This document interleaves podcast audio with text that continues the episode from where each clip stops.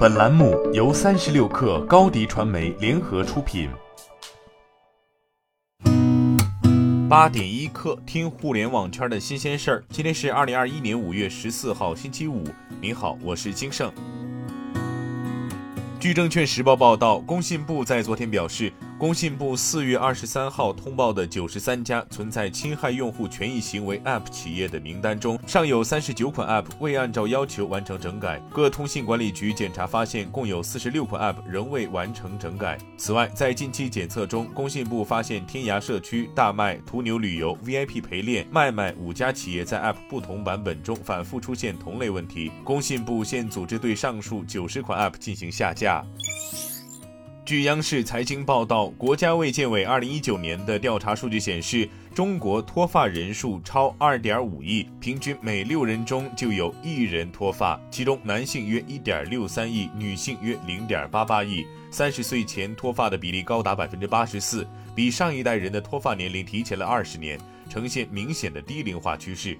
脱发趋势催生需求，毛发产业发展迅速。据预测，未来中国假发市场行业规模约为二百五十亿元至三百五十亿元。近几年，中国植发行业的用户保持在百分之六十至百分之八十的增长幅度。植发产业二零二零年时市场规模已突破两百亿元。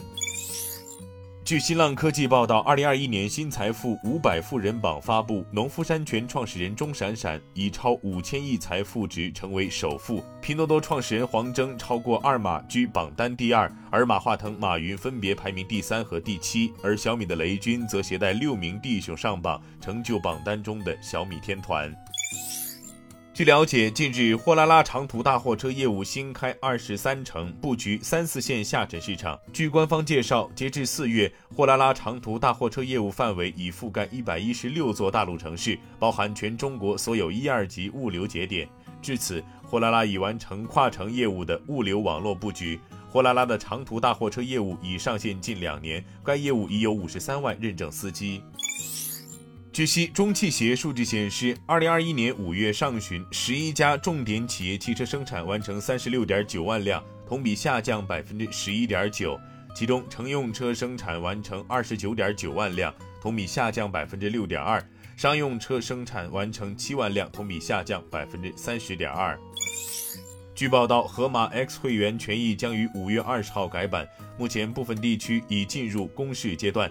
此次升级的变化是加大免运费的力度，专享券上给消费者更多选择。据官方介绍，盒马今年将在包括工坊、烘焙、鲜厨在内的三 R 领域发力。盒马相关负责人表示，X 会员在购买半成品、自有品牌、烘焙、鲜花等商品时，可以获得更多优惠。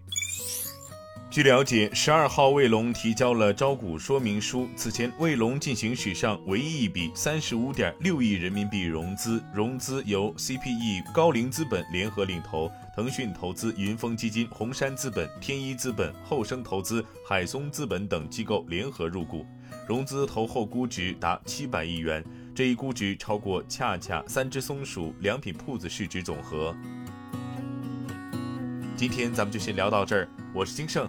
巴黎一刻，咱们下周见。